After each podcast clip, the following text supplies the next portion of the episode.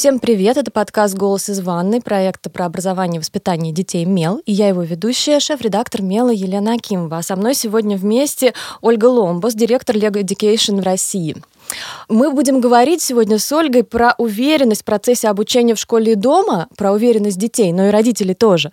Потому что сейчас на дистанции этот вопрос стоит очень остро и как бы очень ярко, и родители, и учителя, и сами дети тоже не понимают, где они до сих пор оказались, и как им найти мотивацию двигаться дальше и так далее. А уверенность и мотивация — это все-таки такие вещи, которые где-то рядышком ходят, и сегодня мы подумаем о том, как их как бы объединить, да, и заставить работать на себя себя, на нас и на наших детей. А начать я хочу не совсем с дистанта, а вообще издалека, с своей личной истории, связанной с уверенностью. Дело в том, что я пошла в школу в, в самом начале 90-х, в 90-м году, то есть э, в детский сад ходила еще в 80-е, это еще был Советский Союз, там были свои как бы нормы воспитания детей. Я хорошо очень училась в школе, все понимала, знала, как отвечать, мне было несложно, но с каждого родительского собрания мама возвращалась и говорила одно и то же. Учительница тебя хвалила, но только всегда говорит, что побольше уверенности. Вот почему ты отвечаешь вопросительными какими-то предложениями, например, там э, «жиши писать через «и», да, говорила я, а не твердо говорила да, да, или как-то, наверное, через и, или там чаще, кажется, там через а, но никогда почему-то не хотела говорить это уверенно как-то, да, и заявлять об этом вот спокойно. И мама всегда говорила, что, ну, почему ты не можешь? Вот скажи, встань, твердо, ответь, да. Я пыталась, но от собрания в собрание повторялась эта история. То есть э, понятно сейчас нам, всем уже взрослым людям, что все равно это там идет из семьи, да, и как бы уверенность воспитывать просто начинать в школе, школе и сказать, ну, будь уверенным, почему ты не уверенный, да, это странно. А, может быть, вообще начать с того, что родители могут сделать в семье еще до школы, чтобы не было у ребенка проблем с уверенностью вот даже в первом классе и даже с простыми вещами. Да, ну, мне кажется, действительно, чем раньше, тем лучше. То есть вот э, то, как ребенок э, уверен, он себя чувствует или нет, скажем, в школе, это уже результат предыдущего такого детства, да, вот от самого раннего до как раз вот дошкольного. И здесь как раз не было рядом ни учителя, которого можно потом сказать, что вот он там плохо научил или, так сказать, не очень хорошо относится. Да? А здесь как раз вот то, какой ребенок приходит в школу, в общем, в основном это результат деятельности семьи всей. И поскольку мы в основном, мне кажется, ну, не думаем об этом, во всяком случае, я точно не думала, что когда у меня родился ребенок, что я его прям готовлю в школу, как только вот ему стал месяц, да. Вот, совершенно вроде бы другие цели и вообще другие задачи в этом юном возрасте. Тем не менее, по мере взросления ребенок же ведь он учится с самых первых минут. Да? Он тянет к нам руки, он тянет руки к игрушкам, потом он хочет размазывать кашу по столу, да? потом он хочет вместе с тобой мыть пол в этой грязном каком-нибудь ведре, например, да? или там вместе с тобой лепить какие-нибудь пельмени. Мы можем ему ведь это не разрешать. Да? Мы можем говорить, нет, у тебя не получится, вот не надо, не лезь, я сама. И вообще, значит, вот даже, может быть, как-то где-то ругают детей за это. Да? И вот возникать может, в принципе, такая формироваться некая, ну не то, что уж прям неуверенность в себе, да, ну какой-то вопрос такой. Во всяком случае, уверенность при этом точно не формируется, потому что ведь как это здорово, мама с тряпкой и я с тряпкой, и вот мы вместе моем, да, значит, вот мама все может, и я вместе с ней все могу, да, то есть это вот вообще самые ранние такие уроки, которые наши дети получают от нас, и мы не всегда с ними справляемся реально, потому что мы не думаем о том, что каждое, вообще говоря, каждый день и каждый месяц в нашем общении с ребенком, он вообще влияет на все остальное, вот реально. Тем более, чем в самом раннем детстве. Все же закладывается в самом раннем детстве.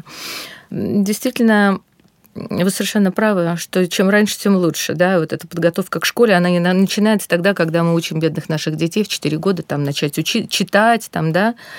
ну вот. Здесь тоже, если ребенок уже уверен, что он может, он быстро научится читать. А если он знает, что он ни на что не годен, грубо говоря, то, ну, как-то, может быть, и интереса нет. Это, кстати, вот про интересы, про мотивацию очень важный момент, да, потому что если мы сами с вами живем интересной жизнью, если у нас есть интерес, если мы, вот что-то такое, у нас есть хобби, мы его любим, мы хотим, это заражает вокруг, да, и, так сказать, тоже формируется такое вот понимание, что да, есть очень интересные вещи, а что это, да, и тогда открывается какой-то более широкий мир вокруг ребенка, и тогда есть интерес и учиться читать, и считать, и все остальное. Мне кажется, вот моя история, да, про которую я говорила, говорила. И очень важно, что вы сказали, как важно давать ребенку возможность э, что-то делать, да, проявлять свои желания, там, не отказываться от них, как бы не бояться их высказать. Потому что моя история же связана, я повторюсь, да, еще раз, с таким советским воспитанием, где было я последняя буква алфавита, да, там угу, вырастешь, угу. узнаешь, еще не дорос, там, помолчи, когда взрослые разговаривают, и так далее, и так далее, и так далее. И понятно, что вот э, дети, которые ходили в такой детский сад, которые росли, э, семья могла быть даже хорошей, то есть никто, может быть, и не прессовал меня, например, лично, но я не помню, чтобы как-то там прессовали или унижали, да, открыто, но просто общий такой формат. вайп, да, угу. как говорится, да, был вот такой, поэтому очень странно было требовать потом от детей какого-то такого яркого высказывания, да, с первого класса, чтобы вот он встал и спокойно сказал взрослому учителю, про которого всегда говорят, что взрослых надо бояться, слушаться, там, уважать э, и так далее, и так далее, как-то выразил мнение даже по поводу простого какого-то правила там русского языка. Сейчас, мне кажется, все-таки дети растут э, немного другими, и я очень рада это наблюдать, очень рада даже, когда, например, дети, скажем так, ну, условно дерзят, я не говорю про хамство, да, какое-то, или еще про какие-то проблемы с поведением, а вот высказывание какой-то своей точки зрения, отстаивание ее, да, это здорово, что они растут такими сейчас, и мне здорово наблюдать в своей дочери это, я это, ну, можно сказать, что поощряю, но, опять же, в рамках какого-то культурного кода, который все равно нужно поддерживать.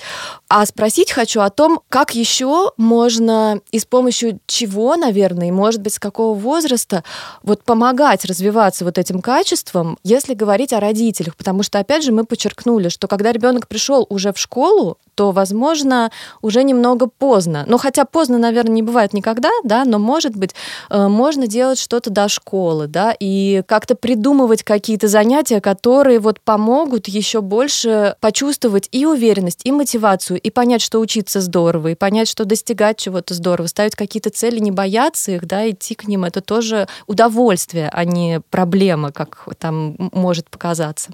Ну да, э, я думаю, что все-таки такой ключевой вопрос э, – это время, да, и то время, которое мы проводим с детьми как мы с ними играем, играем ли мы с ними, есть ли у нас на это время и силы, но на самом деле это вообще-то самое главное, что у нас есть у родителей, э, самая главная цель, да, и самая главная вообще вещь, которую мы должны делать. Мы должны находить время для наших детей, и мы должны с ними играть. И вот именно в игре, игра в совершенно важнейшая часть жизни, она, так сказать, никогда не заканчивается, ведь на самом деле, да, до самой старости люди, так сказать, вот играют роли, игры игрушки всевозможные и так далее. Сколько у нас, кстати говоря, в компании Лего э, людей, которые с детства вот полюбили нашу продукцию, да, и потом, когда им уже, не знаю, там 75 лет, продолжают, тем не менее, значит, участвовать в всевозможных мероприятиях, строят какие-то шедевральные совершенно модели и так далее, да, то есть продолжают играть в прямом смысле этого слова, да, но есть, так сказать, э, вообще очень много вариантов, да, как мы играем в игры, это вся наша жизнь пронизана игрой, поэтому, конечно, когда маленький ребенок,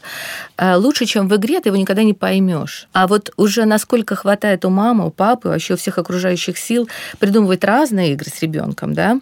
Вот тебе прятки, а вот тебе какая-то интеллектуальная игра, шарада, а вот мы тут в догонялке, а вот, так сказать, живое, неживое, съедобное, несъедобное, да? Вот все эти простейшие игры, а ведь сколько игр такие родители, которым есть до этого дела, могут сами придумать, да, вот это, конечно, ценнейший абсолютно такой пласт, э, ценнейший вклад в развитие ребенка, да, который только вообще можно себе представить. К сожалению, мы все абсолютно этим, наверное, грешим, что все-таки, ну, где-то мы устали, где-то там, иди там, включи вот мультик. И здесь, кстати, возникает вопрос все-таки, что это за мультик, да, угу, потому что угу. мультик тоже бывает очень разный, и, наверное, надо все-таки тоже подумать о том, насколько он вообще соответствует возрасту, о чем там идет речь. И вполне возможно, кстати, что если ты уже что-то заметил, что ребенок там, ну, где-то, например, боится, не знаю, там, темноты, предположим, значит, наверное, можно найти какой-то мультик, который как раз будет давать какие-то такие сообщения ребенку в соответствии с его возрастом, да, о том, чтобы, чтобы вот этот, так сказать, риск такой уменьшался и вообще этот вызов там как-то решать. Вот поэтому я считаю игра. Ну и, конечно, ведь ребенок не только дома. Ребенок ведь он в три года уже, по идее, может пойти в детский сад. Вот я не знаю, ходит ли ваша дочь ходит, в детский ходит, сад, ходит, да. да? Ну, вот все совсем другое. Во-первых, конечно, подходы сейчас вообще другие к образованию, да, и очень много все сегодня теперь узнали об этом, об этом думают специалисты, ученые, об этом делают, думают компании, которые вообще работают с игрушками, с образовательными решениями. И поэтому накоплен уже такой опыт, и уже сегодня такой нет парадигмы, что ты там типа молчи, и вот там я последняя буква в алфавите. Это, кстати говоря, наша вообще российская тема. Да? Вот вообще угу. такого на Западе нет. Вот в Китае такого, кстати, тоже нет. Вот есть во-первых, действительно очень много знаний по этому поводу, да, и как это все влияет на детей, насколько важно вот там развивать ребенка. Вот, но об этом много говорят, и родители все-таки об этом имеют возможность подумать. И, кстати, действительно, по сравнению, там, скажем, ну, не с нашими родителями, а с нашими, там, скажем, с вашими прапрабабушками, когда у них там было, не знаю, по 10 детей, да, там, ну, так сказать, может быть, это было сложнее. Сегодня у нас один-два ребенка, вот, и мы действительно, особенно когда они только маленькие, мы столько всего читаем об этом, да, как их развивать, да как там на английский отдать прям сразу, а лучше прям вот, чтобы первое слово, как он сказал, прям обязательно было по-английски и так далее. Кроме того, кроме вот этого пласта знаний, все таки и образование педагогическое изменилось, да, и воспитателям в детском саду тоже уже известно да, о всех этих методах развития детей, о том, что они должны быть, так сказать, свободные, креативные, чтобы было весело, да, они не должны ходить строем, да, а им должно быть весело. То есть вообще самое главное в детстве, ну и вообще в жизни, да, чтобы тебе было еще классно да, чтобы тебе было весело. Да, тогда это все мотивирует. Да, вот ты пришел, что-то все делают, такие мрачные сидят с кошм... такими грустными лицами. Тебе реально не хочется к ним присоединиться. А если ты видишь, кто-то где-то там хохочет, смеется, что-то вместе делает, тебя реально просто туда тянет, потому что тебе хочется, да, получить удовольствие от того процесса, которым эти все занимаются. То есть хочется присоединиться к той группе, да, детей или взрослых, неважно, да, которым все это нравится, то, что они делают. Да? То есть вот она мотивация, вот этот фан. Поэтому даже в самом детском саду, в самом раннем возрасте, да, три года, ну, сколько там наши воспитатели устраивают праздников всевозможных, мы это знаем, это, кстати, было в советское время тоже, да, и сколько есть все таки еще вспомогательных э, материалов, да, которые созданы для воспитателей. Потому что воспитатель, учитель в школе, ведь он тоже человек на самом деле, да, он не может с утра до вечера вообще творить, вот просто. Вот, ну, он может не очень хорошо себя чувствовать, у него может быть плохое настроение, да, ему надо на самом деле всегда под рукой иметь что-то такое, что он знает будет работать, да, чтобы он не сам выдумывал, что мы сегодня будем делать с детьми со всеми, да, а есть вот какие-то подготовленные методики, подготовленные материалы материалы. Я сейчас говорю о том, что но в детском саду в основном, вообще говоря, все обучающие материалы, они такие hands-on, да, как мы говорим. То есть это такая практика-ориентированный подход у нас в детстве, слава богу, никто не отменил, да, никогда. Вот он постепенно уходит постепенно с возрастом, да, потому что, ну, уже когда мы с вами на работе, и нам 30 лет, уже у нас там ничего такого практика ориентированного может не быть в офисе, да, а может и быть. И это тоже очень сильно влияет на мотивацию и на результаты деятельности, которая происходит. Поэтому вот эта практика практическая деятельность, когда дети, ну, предположим, что-то строят, и у них получается или не получается, но если не получается, это тоже вообще совершенно никакая не проблема, а даже, может быть, наоборот, это так весело, вот я тут строил-строил, и теперь я это разломала, вот теперь у меня другое, да, то есть вот этот подход к тому, что нет неправильных ответов, да, что на самом деле творческий процесс не знает вот этого такого подхода, это неправильный подход, да, и э, действительно, когда мы что-то такое хотим придумать, не знаю, даже когда мы борщ варим дома, да, и то мы, так сказать, можем экспериментировать с различными ингредиентами, потому что, ну вот, вот и там немножко больше добавить, я не знаю, чего-то, про борщ, короче, надо будет убрать. Да. А почему? Хорошо про Хорошо борщ, про да. борщ. Ну, вы знаете, я просто придумала, что, конечно, борщ можно испортить реально, да, еще не туда, не туда, не то положить. А вот когда мы с детьми играем, да, вот здесь точно ничего невозможно испортить, если мы правильно настроились. Ну, конечно, мы играем в прятки, мы, наверное, не должны так от ребенка спрятаться, чтобы он нас потом до вечера не нашел, там, да, или до следующего дня. Папы так некоторые делают. Прячутся их потом лет 20 ищут. Да, бывают такие папы. Но их потом пробивает, кстати. Они потом где-то в середине школы вдруг начинают чувствовать, что они что-то такое упустили, и вот тут вот начинают участвовать в воспитании детей. Здесь тоже очень важно им правильно настроиться, не превратиться вот в таких вот людей, которые читают нотации там, а наоборот, да. Но это, так сказать, видимо, не сегодняшняя тема. Но вообще все таки все дело в любви, правда, вот с детьми. Да? Вот если мы их любим, мы тогда, наверное, хотим с ними играть, И тогда мы, наверное, замечаем, какая все-таки игра нравится, а как ребенок, что он придумывает, как, какую вот он историю придумывает, да? А вот давай мы с тобой завтра пойдем в зоопарк. Как ты думаешь, кого, кого бы ты там хотел увидеть? Как ты думаешь, кто в зоопарке, да? Ну, перед этим же там он слышал про львов, там, я не знаю, тигров. И эту вот, как ее там, Калу, угу. которую у нас, может быть, нет в нашем зоопарке, да?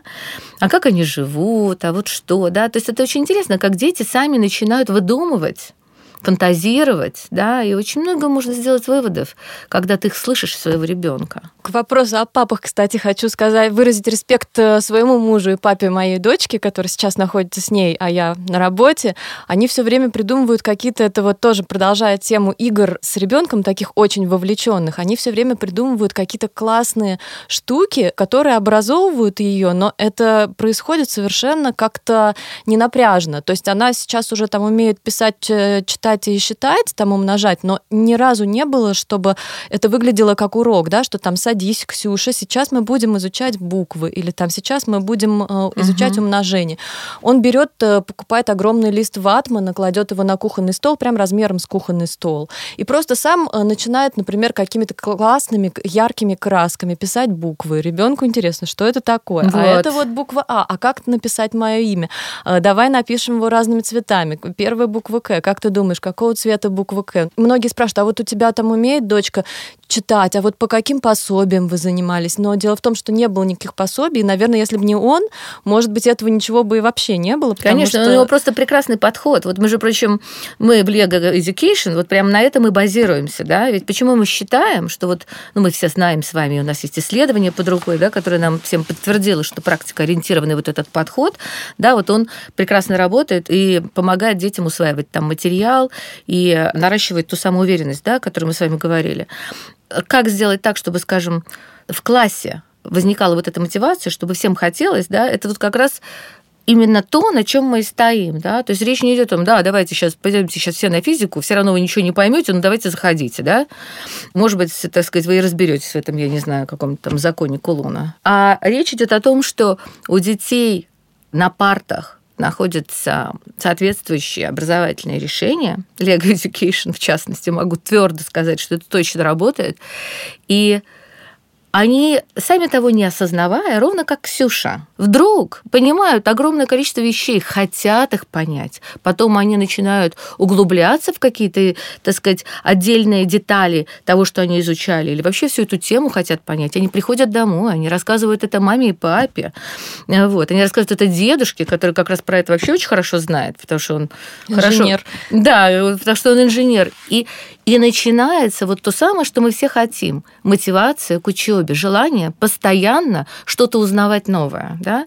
Вот. Конечно, насильно, э, но это никогда не работает реально. Мы можем заставить ребенка, но это ну, самое плохое, что только может быть. А вот замотивировать так, как вот ваш муж молодец, вот ему надо это самое, может быть, куда-то в педагогику вообще. Он, честно говоря, думает об этом, но видите, сейчас такой тоже, это не совсем тема, наверное, нашего подкаста, но сейчас такой дискуссионный момент вообще мужчин в педагогике и опасности нахождения мужчин в педагогике. Но вы знаете, у нас очень много, на самом деле, вот, ну, мы начали просто с маленьких детей, угу. да, вообще оборудование, которое широко используется в школах. И действительно, чем дальше, тем более широко, потому что ну, всем становится понятно, это вот просто самому учителю на практике становится понятно, насколько практические уроки, да, вот эти практикоориентированные, ну, которые раньше назывались, может быть, лабораторными работами и так далее, да, вот, то есть когда ты что-то делаешь руками, насколько более качественно усваивается материал, насколько именно другого качества это знание. Не то, что ты вот там выучил, а потом забыл. Да? Ты это никогда не забудешь, потому что ты сам это все сделал, у тебя молния появилась между этими двумя металлическими шариками, и ты знаешь вообще, как это происходит, что такое электрический разряд. Да? То же самое с программированием. Да? Ну, ты написал какой-то код, да, на компьютере, ну хорошо. А если ты этот код загрузил своего робота, и этот робот либо поехал туда, куда ты хотел, либо он туда не поехал, вот ты видишь, что у тебя получилось, да, и тогда у тебя совершенно такая вот, да, интерактивная деятельность, да, ты переписал свою программу, ты добился того, чтобы твой объект сделал то, что ты, так сказать, замышлял. И вот эта победа, это уверенность в себе, потому что я смог. А может быть, я не смог, потому что я с друзьями вместе сделал, потому что есть Ксюша, которая в этом уже давно разобралась вместе со своим папой, да, предположим. Вот и она мне помогла, и это тоже прекрасно, потому что это сотрудничество. Завтра я помогу ей в чем то другом, или, может быть, даже тоже в программировании, да. То есть вот именно вот это и лежит в основе нашего практикоориентированного подхода, когда во-первых, ты мотивирован, а во-вторых, у тебя реально, так сказать, есть достижение. Даже если у тебя до конца не получилось задачи, и ты, так сказать, там не сделал то, что ты собирался, тем не менее, ты туда идешь, ты это достигаешь, ты в конечном итоге растешь над собой. Кстати говоря, в нашем исследовании там написано, не написано, а сделаны выводы о том, что многие дети э, реально нервничают и чувствуют себя неуверенно, когда их сравнивают с другими. Вот мне 5, а тебе 4. А кому-то 3, и он плачет, сидит. Вот из-за оценки. А оценка, она всякая бывает. Ну, мало ли там, где-то что-то там ошибся. Там. Ну, это же такое дело, да. Вот это вообще очень большой вопрос, как это влияет на мотивацию оценка. Вы знаете, да, во многих странах вообще очень долго вообще не ставят оценок, как раз вот по этим причинам в том числе. Вот этот подход такой тонкий к тому, чтобы вовлечь ребенка, чтобы он, тем не менее, вник именно в твой предмет – в то, что ты сегодня на этом уроке хочешь ему сказать, да, вот этот весь подход, он, так сказать, продуман до мелочей, он известен, но он всегда, конечно, имеет оттенки, потому что все дети разные, так же, как и все люди разные. Но если этим наши учителя хорошо овладевают, то получается прекрасный результат. И у нас очень много мужчин работает, в том числе, кстати, в кружках робототехники, программирования и так далее. Как считаете, вот такой подход, например, к урокам физики, делает ли физику популярнее? Потому что, как я там помню, и, наверное, и вы тоже из своего школьного детства, если ты не учишься где-то в специальной физмат-школе, и если ты, ну, как бы не гик, то физика — это какой-то прям вот всегда аутсайдер среди школьных предметов была раньше всегда, потому что это что-то супер непонятное. Сначала вроде бы всем интересно, как ветер дует, да, там, и как, э, я не знаю, поезд едет, а потом, когда начинаются формулы, и вот как-то все невнятно, что-то высчитывать, что ты высчитываешь непонятно. Ну, в общем, традиционно физику как-то в общем и целом не любили. Любили ее либо вот в определенных школах специализированных, либо был какой-нибудь там гик в классе, который все свободное время там что-то мастерил, да, там и с какими-то железяками сидел. Может быть, вот он один понимал, у него все списывали. Можно ли изменить это вообще? И меняется ли это сейчас? И есть ли вот этот практикоориентированный подход, как бы меняет ли он в лучшую сторону вот эти предметы, да, которые, с одной стороны, классные, а с другой в них столько теории, что очень просто остыть к ним. Да, вы знаете, это вообще действительно очень интересная такая вещь, что вот вы правильно говорите, да, вот какая-то физика, а вот отдельно есть еще математика, да, отдельно есть биология, да, а вот сегодня мы с вами знаем, что есть биофизика и какая-нибудь там, я не знаю, биохимия, да, и прочие такие вещи. То есть вообще говоря, мы все пришли совершенно каким-то таким вот вообще-то естественным путем, что все эти предметы, особенно естественно научные, ну и математика в середине всегда, да, они все очень сильно взаимосвязаны между собой. И вот этот подход, ну такой вот STEM STEM, STEM образования, о котором мы все время говорим, это как раз придает вот этому всему смысл и расширяет полноту понимания вообще картины мира. Потому что физика сама по себе отдельно она как бы вообще-то не существует на самом-то деле. Это мы вот предмет отдельно приходим на эту физику, и мы не понимаем, что она вообще связана со всем тем, что происходит вокруг нас. И с погодой, и с лифтом с нашим, и, я не знаю, с тем же самым борщом, в конце концов. Так же, как и химия, и биология, и, я не знаю, география. Все, все на свете взаимосвязано между собой. Поэтому вот этот подход к образованию, когда все предметы вокруг определенной темы выстроены, тогда смысл изучения всех этих предметов в приложении какой-то конкретной теме он совершенно другой сразу. Он, так сказать, действительно проявляется. А когда у тебя есть к чему-то интерес, совершенно очевидно, что у тебя есть просто 100% шансов вообще разобраться абсолютно в чем угодно. Просто, ну, э, математику ведь тоже многие люди не понимают. А математика, она, ну, просто везде, да, и она в музыке, но она такой красной нитью проходит просто через всю нашу жизнь, через любой абсолютный предмет. Это же не очевидно изначально, если только не сделать так. Вот есть же такой опыт, скажем, вот, ну, не знаю, в начальной школе, да, Ксения пойдет учиться. Вот мы сегодня изучаем воду. И вот мы про воду и думаем. Ну, с точки зрения, скажем, вообще там, ну, не знаю, что такое вода, и что она бывает и твердая, и жидкая, и газообразная, да, и что у нее вообще-то есть формула химическая, и там в ней вообще-то молекулы и так далее. Да. Вообще-то вода, она, так сказать, там может, из нее может в конце концов бомба водородная получиться, ну, из водорода и так далее. Да. То есть не изучение предметов отдельно, а изучение предметов в взаимосвязи между собой. Вот это дает, конечно, совершенно другой результат. И, кстати говоря, наш любой комплект, ну, практически любой комплект, это вообще говоря живая STEM-лаборатория. Потому что ну, в любом роботе в нем вот это все есть. В нем есть и физика, потому что там есть моторы, сенсоры, да, датчики. Там, естественно, есть математика. Без нее просто никуда. Там есть программирование, да, потому что роботу нужно запрограммировать, чтобы он что-то сделать мог. Да. Там есть дизайн, потому что это мы с вами только решим, как будет выглядеть конкретно наш с вами личный робот. Что там еще остается от STEM-предметов? Технология, инженерия, Поэтому любое решение образовательной Legal Education является такой полноценной STEM-лабораторией, как я уже сказала. И действительно, ну, все сегодня дети, особенно мальчишки, ну, девчонки тоже, на самом деле, все понимают и хотят, и родители, кстати, хотят. Тут вот у нас в исследовании выяснилось, что российские родители, 91 аж процент, хотят, чтобы их дети прямо в школе вообще-то познакомились и с программированием, и со всеми вот этими вот вещами, которые вот сегодня такие современные, да, считаются и научились в интернете себя правильно вести, да, мы все эти там правила безопасности, поведения в сети и так далее. Да, родители этого всего хотят. И дети хотят программировать. Когда они программируют, они могут выявить в процессе этого действия, что у них пробелы как раз в математике, скажем, и в физике. И тогда им не потому, что им мама сказала с папой, что они по физике у них тройки, а потому что они сами поняли, вот это же что-то где-то было, но я вообще не понял, зачем мне это надо. А теперь это вдруг стало надо, и поэтому я это точно узнаю и пойму. Да, ребенок начинает искать информацию, он спрашивает у родителей, он ищет это в интернете, он идет на дополнительные занятия, и он это выясняет. То есть вот исподволь, не насильно, а на базе самомотивации ребенок осваивает вот те самые предметы, которые, может быть, раньше и не стал бы даже вообще рассматривать как какое-то нечто интересное для себя.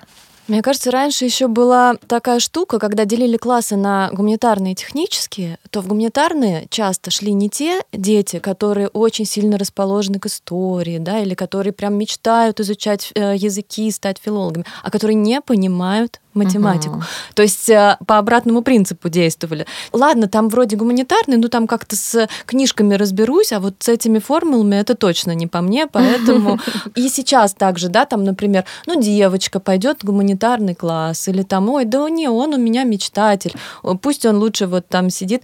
Это я к чему все говорю, что возможно вот подход, когда предметы естественно научной направленности очень э, сильно практика ориентированы именно на уроках, поможет детям понять, что это не страшные какие-то непонятные, ну не знаю, наборы формул, где угу. не разобраться, как в темном лесу, вот хоть ты убейся. А это тоже какой-то творческий процесс, очень крутой, очень классный, которого можно не бояться, в котором это вот к вопросе об уверенности, да, потому что раньше-то ее не было, и поэтому все как бы шли в гуманитарии, а в технари, ну, только самые, наверное, как раз-таки уверенные вот в своих силах, такие олимпиадники, шли и соревновались уже между собой собой, да? да. Сейчас э, есть возможность как бы расширить вот этот порог входа, чтобы больше людей шли изучать естественные науки, просто потому что э, можно на начальном этапе показать, как это все работает и как это прикольно, и что в этом тоже есть творчество, и есть э, где проявить себя. То есть это не ограничено какими-то прям строгими рамками, за которые ты не можешь никак выйти, да, если выйдешь, то ошибешься. Абсолютно, вы совершенно правы. И, кстати говоря, конечно, ну там, я не знаю, ракетостроение, предположим, это же вообще мечта, да, то есть вот он у меня мечтатель, да, но это не значит, что он гуманитарий, да, ведь вот эта вот мечта, скажем, о космосе или о микромире, да, вот она как раз очень всегда бывает связана с техническими науками, но тем не менее, значит, вот это же любое открытие, это всегда мечта, да, изначально. Кстати, по поводу того, как меняется популярность предметов, есть достаточно интересные, вообще говоря, данные. Скажем, в школах, где вот как раз практикуется практикоориентированный подход, не побоюсь этого слова, применяется, мы видим, что все больше и больше детей выбирают, скажем, ЕГЭ по информатике. Вот те, кто, скажем, начали э, на информатике с самого начала ну, просто учили предмет, а потом вдруг оказалось, что есть такой учитель, как вот у вас тут недавно был в эфире Сергей Мустафин. Сколько из его классов вышло, так сказать, людей, которые работают сейчас вот в этой области, это просто, хотя он молодой, так сказать, совершенно еще учитель, да, тем не менее огромное количество детей, которые прошли через вот его класс, вот они это все полюбили. И когда есть учитель, когда есть, ну, скажем, не знаю, кружок или просто на уроках происходит вот что-то такое практикоориентированное, очень легко в это погружаться, и потом и девчонки, кстати говоря, тоже в больших количествах, идут в соответствующие вузы, а перед этим выбирают ЕГЭ по информатике. Точно так же, как и по физике, и по математике. Ну, по математике это обязательный предмет на ЕГЭ, как мы знаем. Вот, поэтому э, вот эта структура, она меняется это не может не радовать, потому что все-таки мы же понимаем с вами, что именно STEM образование как раз дает базу для вот тех открытий, которых ждет человечество да, в области там, здравоохранения. Сейчас, кстати, актуально по поводу этой вакцины. Сколько ведь для того, чтобы да, сделать вакцину, сколько там всего? Это вообще кто гуманитарий, чтобы врачом стать? Да, у тебя там безумная физика, безумная химия по дороге, пока ты учишься свои, там, я не знаю, 7-8 лет да, в ВУЗе. Это совсем вроде бы гуманитарная профессия, но она вся состоит и основана на базе вот этих самых STEM-предметов. Если вернуться к тому, с чего мы начинали, к разговору об уверенности в школе, да, и как ее развить до школы и дальше поддерживать в школе, что сейчас могут э, сделать родители и воспитатели в детских садах, чтобы вот подготовить такое поколение детей, которым будет здорово, интересно учиться, и которые придут в школу, да, и не остынут очень быстро, потому что большая проблема первоклассников, родителей первоклассников и учителей первого класса в том, что все хотят в школу дети в детском саду, все мечтают носить там портфель, угу. делать уроки и так далее, но через пару месяцев в школе примерно все эти дети как раз-таки остывают. Остается пару мотивированных, но тоже непонятно, что у них за мотивация. Да? И не, не факт, что это их мотивация, а там не, не родители стоят э, рядом над душой да, и требуют чего-то. Вот как сделать? Я, конечно, не прошу простого рецепта, потому что, наверное, если бы он был, мы бы все были счастливы.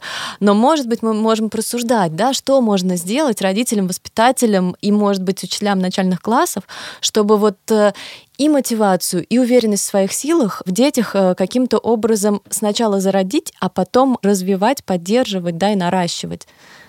Ну, я хотела бы тогда опять вернуться к нашему исследованию. Кстати, дайте я два слова скажу про исследование. Исследование прекрасное в пяти странах. И вот мне нравится, вообще говоря, эта компания. То есть там, значит, Россия, Германия, Япония, США и Китай. Вот, значит, в пяти странах проведено исследование. Везде примерно одинаковая выборка. Тысяча учителей, тысяча детей, тысяча родителей и, значит, учителя все абсолютно в едином порыве во всех пяти странах, в общем-то, ну, там чуть-чуть разные, может быть, проценты, но все приходят к выводу по поводу того, что, значит, неуверенность мешает ребенку хорошо учиться. И практикоориентированный подход помогает наращивать уверенность и просто формирует уверенность. И мы, в общем-то, сами об этом просто знаем. Если мы действительно подумаем о своем вот таком раннем детстве, мы прекрасно это все вспомним, только что это обсуждали. И когда ребенок теряет, может быть, какую-то мотивацию, прям так сразу через два месяца, наверное, ему как-то оказалось сложно. Да, наверное, он вообще не понимает, что происходит. Может быть, его слишком сильно перегрузили там и так далее. Да? То есть ребенку некомфортно выходит дело. Вот. Он оказался к этому не готов, или действительно система оказалась не готова именно к этому конкретному ребенку. Конечно, мы очень часто вообще детей хотим отдавать, я не знаю, в 5 лет в школу. Да, вот этого тоже все-таки не надо. Всему ведь свое время. Надо вырасти, э, ну, как-то психологически созреть. Я помню, у нас девочка была в классе, которая посередине урока могла встать и сказать, я проголодалась, я пошла домой. Вот, да? А другие дети Вот это к вопросу об уверенности. Да, человек, да, да. человек абсолютно проблем, уверен, да. но тем не менее он не понимает, что это как-то, ну, вообще-то немножечко выбивается из общей парадигмы процесса, да, в котором человек находится. То есть другие дети, ну, как бы, они тоже проголодались, но вроде бы, ну, как бы неудобно, да, что мы тут в классе. То есть вот у всех все разное.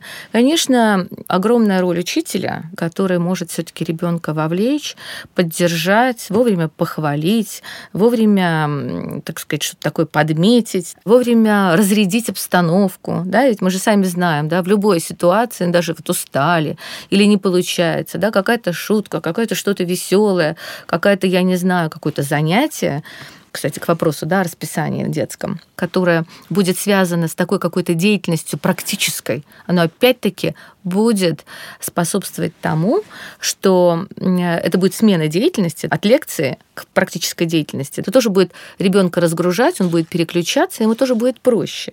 Потому что, по идее, в самом начале, конечно, во-первых, вот эти все дети вокруг меня, они еще мне не друзья, я их не знаю кто-то, может быть, мне не понравился, или я кому-то не понравилась. Да? То есть очень много сразу возникает проблем.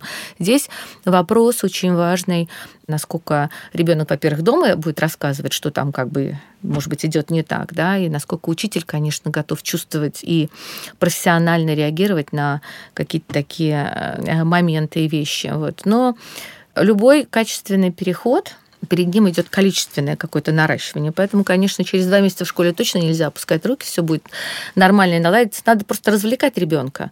Лучше развлекать его прямо в школе. Потому что, конечно, мы же очень любим играть во дворе, и дети наши носятся, как угорелые, с друзьями в дворе, да, и мы их, так сказать, домой не можем загнать так по-хорошему. Но особенно раньше, когда можно было во дворе бегать сколько угодно, да, и были дворы. А мы хотим в Lego Education, чтобы вот самое веселое, самое классное, что вообще в жизни ребенка происходит, вот оно прям в школе и происходило. Чтобы школа и дом, и двор, все это было вот какое-то такое вот единое пространство. Везде очень классно, везде друзья, товарищи, соседи. Везде происходит что-то такое замечательное, ну, такое счастливое детство. Вот. Поэтому это, конечно, наша общая ответственность. Вот это обеспечить. Родители должны чувствовать и помогать детям, а и не мешать. Мне кажется, слова развлекать ребенка прямо в школе, это прям нужно высечь где-то в граните. И эти золотые слова отличная, мне кажется, концовка и вообще итог того, что мы обсуждали вот э, сегодня на протяжении нашей беседы. Автор этих слов Ольга Ломбас, директор Lego Education России. Это был подкаст «Голос из ванны». Я его ведущая Елена Акимова, шеф-редактор Мела. Всем пока и до следующих выпусков. Спасибо большое. Нас можно слушать во ВКонтакте, Яндекс Музыке, Apple подкастах, Google подкастах. И мы будем рады, если вы оцените подкаст в приложении. Это поможет другим узнать о нас. Подписывайтесь на нас в соцсетях. Ссылки мы оставим в описании.